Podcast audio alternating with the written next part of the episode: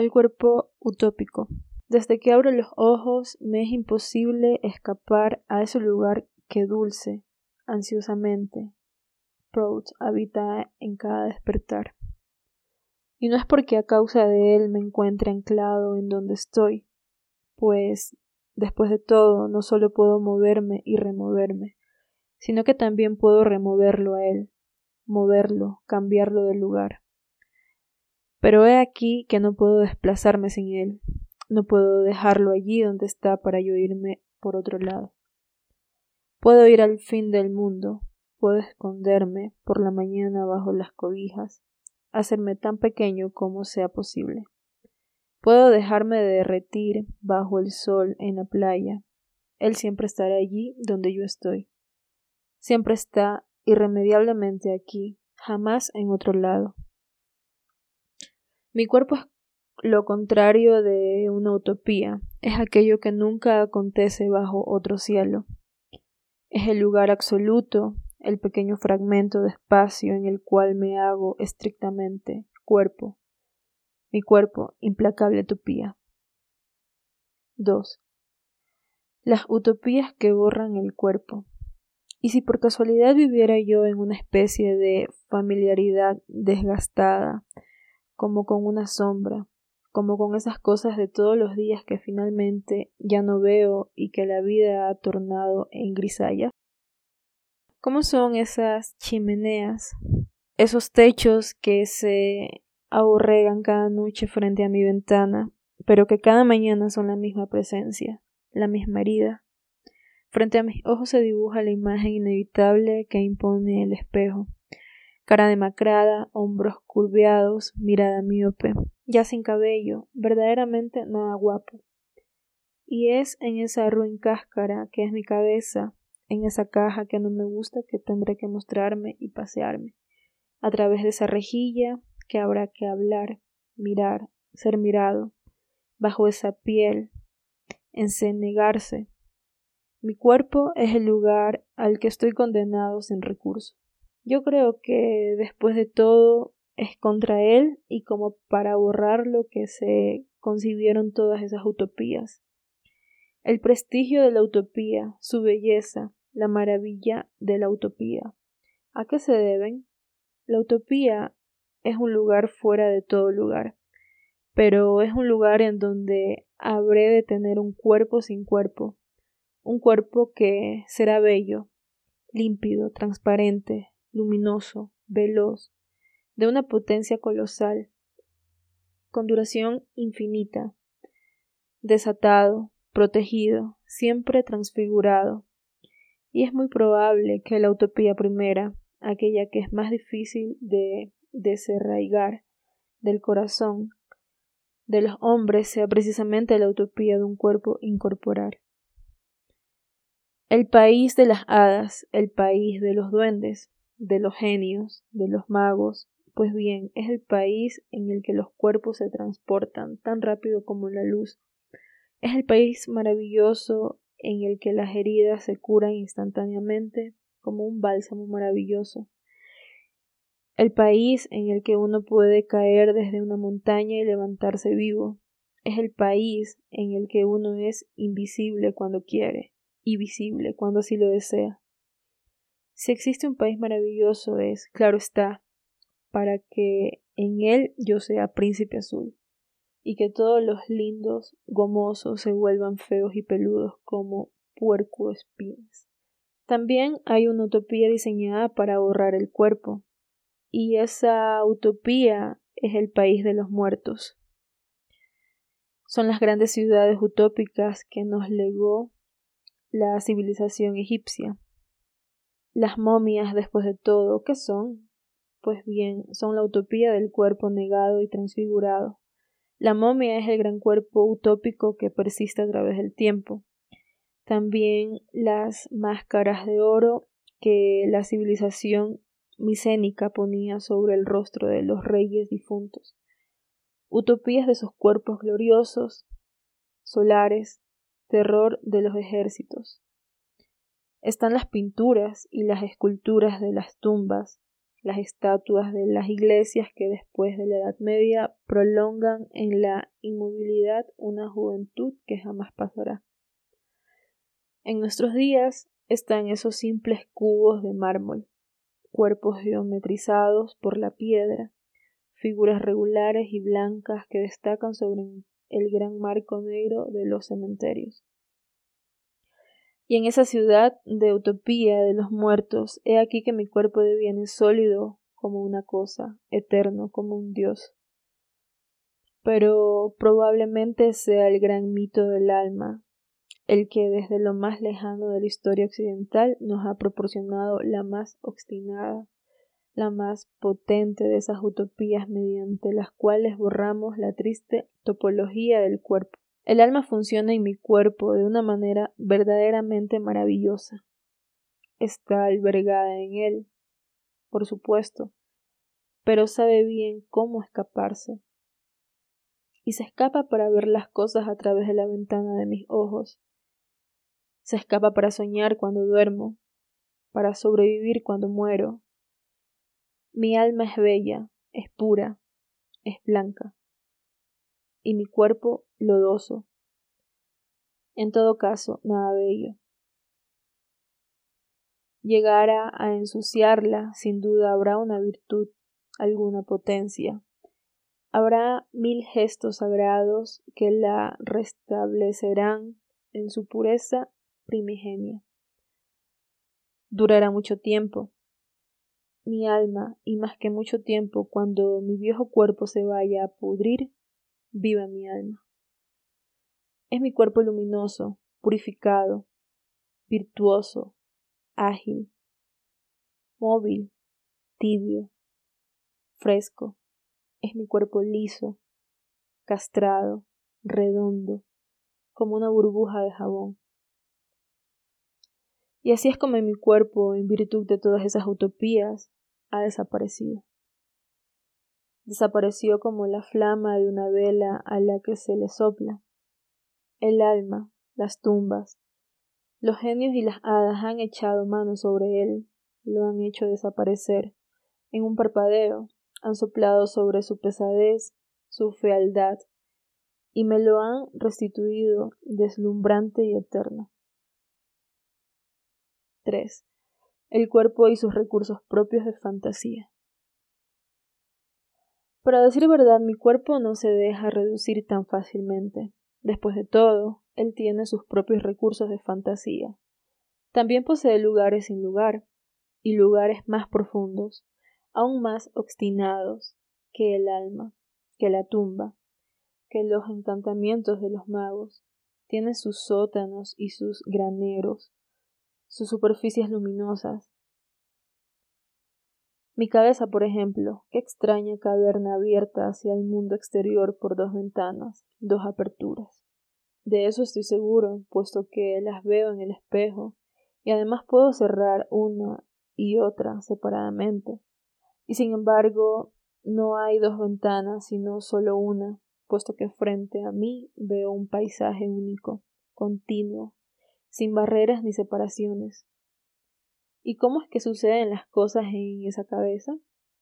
Pues bien, las cosas vienen a acomodarse en ella, entran a ella y de eso estoy seguro, puesto que cuando el sol es demasiado fuerte me deslumbra, va a desgarrar el fondo de mi cerebro. Y no obstante, esas cosas que entran en mi cabeza permanecen claramente en su exterior dado que las veo delante de mí y para alcanzarlas debo por mi parte avanzar.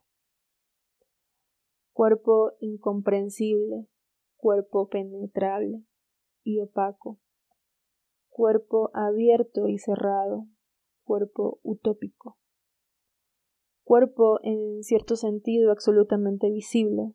Sé muy bien lo que es ser escrutado por alguien de la cabeza a los pies Sé lo que es ser espiado por detrás, vigilado por encima del hombro, sorprendido cuando menos me lo espero. Sé lo que es estar desnudo. Y sin embargo, ese cuerpo que resulta tan visible me es retirado. Es atrapado en una especie de invisibilidad de la que jamás podré separarlo. Este cráneo, esta espalda que apoyo y a la que el colchón resiste, que apoyo en el diván cuando estoy acostado, pero que no puedo sorprender más que a través del ardid del espejo. ¿Qué es esta espalda cuyos movimientos y posiciones conozco perfectamente, pero que no puedo ver sin contorsionarme horriblemente? El cuerpo fantasma que solo aparece en los espejismos del espejo, y además de manera fragmentaria. De verdad tengo necesidad de los genios y de las hadas, de la muerte y del alma para ser a la vez indisociablemente visible e invisible. Y además, este cuerpo es ligero, transparente, imponderable, nada más alejado de una cosa que él, que corre, actúa, vive, desea, se deja atravesar sin resistencia por todas mis intenciones. Ciertamente, pero solo hasta el día en el que algo me duele, en el que se ensancha la caverna de mi vientre, en el que mi pecho y mi garganta se bloquean, o se atascan, o se llenan de topos, hasta el día en el que estalla en mi boca el dolor de muelas. Entonces ahí sí dejo de ser ligero, imponderable, etc. Y me vuelvo cosa, arquitectura fantástica y ruinosa. No, verdaderamente no hay necesidad de magia ni de encantamiento. No hay necesidad ni de un alma ni de una muerte para que yo sea a la vez opaco y transparente, visible e invisible, vida y cosa, para que yo sea un utopía, basta que sea un cuerpo. Todas esas utopías mediante las cuales esquiva a mi cuerpo, pues bien, simplemente tenían por modelo y punto primero de aplicación tenían su lugar de origen en mi cuerpo mismo. Estaba muy equivocado anteriormente al decir que las utopías estaban dirigidas contra el cuerpo y destinadas a borrarlo. Las utopías nacieron del cuerpo mismo y se voltearon después contra él. 4. El cuerpo, actor principal de todas las utopías. En todo caso, hay algo seguro. El cuerpo humano es el actor principal de todas las utopías. Después de todo, una de las más viejas utopías de los hombres se hayan contado a sí mismos. ¿Acaso no es el sueño de los cuerpos inmensos, desmesurados, que devoran el espacio y dominan el mundo? Es la vieja utopía de los gigantes que encontramos en el corazón de tantas leyendas en Europa, África, Oceanía, Asia. Esa vieja leyenda que durante tanto tiempo ha alimentado la imaginación occidental. De Prometeo a Gulliver. El cuerpo también es un gran actor utópico cuando se trata de máscaras, del maquillaje y de los tatuajes.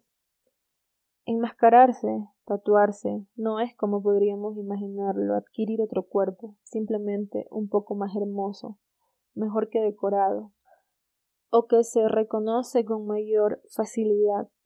Tatuarse, maquillarse, enmascararse es sin duda otra cosa, es hacer entrar al cuerpo en comunicación con poderes secretos y fuerzas invisibles.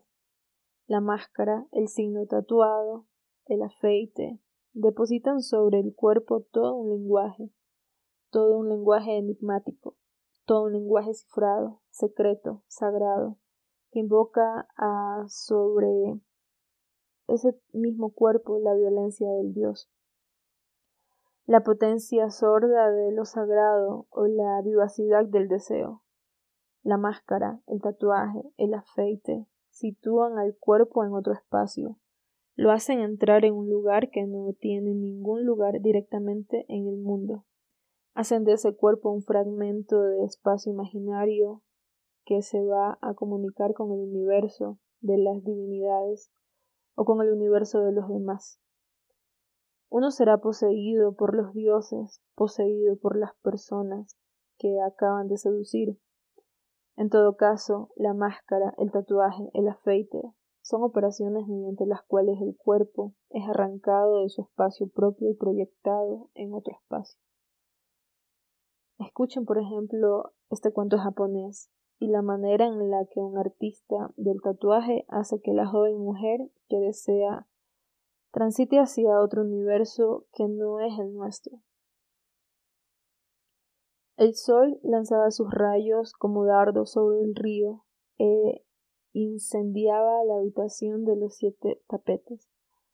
Sus rayos, reflejados en la superficie del agua, imprimían sobre el papel de los biombos y también sobre el rostro de la muchacha profundamente dormida un dibujo de olas doradas. Seikishi, después de haber jalado los canceles, tomó sus instrumentos de tatuaje. Durante algunos instantes permaneció abismado en una especie de éxtasis. No era sino entonces que saboreaba la extraña belleza de la joven muchacha. Le parecía que podía permanecer sentado frente a ese rostro inmóvil durante docenas y centenas de años, sin jamás sentir fatiga o aburrimiento alguno del mismo modo que otrora el pueblo Memphis embellecía la magnífica tierra de Egipto con pirámides y esfinges. Seikishi deseaba embellecer amorosamente con su dibujo la fresca piel de la joven muchacha. Le aplicó la punta de sus pinceles de colores que sostenía entre el pulgar, el anular y el meñique de la mano izquierda y a medida que las líneas se dibujaban, las picaba con su aguja que sostenía con la mano derecha. Y si pensamos que el vestido profano o sagrado, religioso o civil, hace entrar al individuo en el espacio cerrado de lo religioso o en la red invisible de la sociedad, entonces vemos que todo aquello que es relativo al cuerpo, dibujo, color, diadema, tiara, vestimenta, uniforme. Todo eso hace florecer de una forma sensible y abirregada las utopías que están selladas en el cuerpo. Pero quizás habría que ir más abajo del vestido.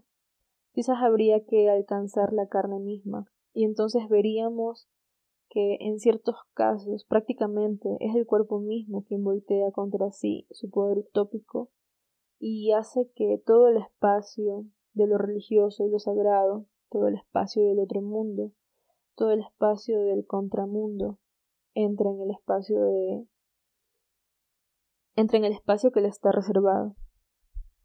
Entonces el cuerpo en su materialidad, en su carnalidad, sería como el producto de sus propios fantasmas. Después de todo, ¿acaso el cuerpo del bailarín no se encuentra precisamente dilatando según un espacio que le es a la vez interior y exterior, y los que están drogados también, y los poseídos cuyo cuerpo deviene infierno, cuyo cuerpo deviene sufrimiento, redención, paraíso sangriento. Fui verdaderamente torpe hace un rato al creer que el cuerpo nunca estaba en otra parte, que era aún aquí y que se oponía a toda utopía.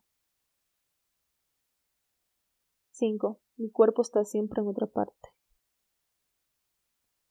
Mi cuerpo, de hecho, está siempre en otra parte, vinculado con todos los allá que hay en el mundo.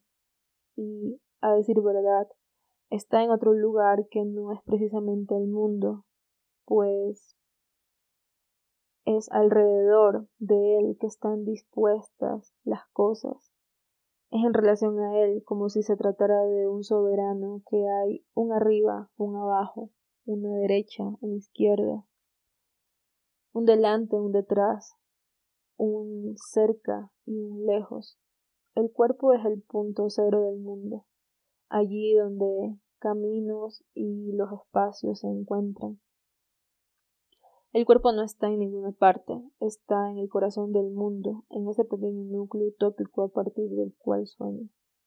Hablo, avanzo, percibo las cosas en su lugar y también las niego en virtud del poder indefinido de las utopías que imagino. Mi cuerpo es como la ciudad del sol, no tiene lugar, pero a partir de él surgen e irradian todos los lugares posibles, reales o utópicos.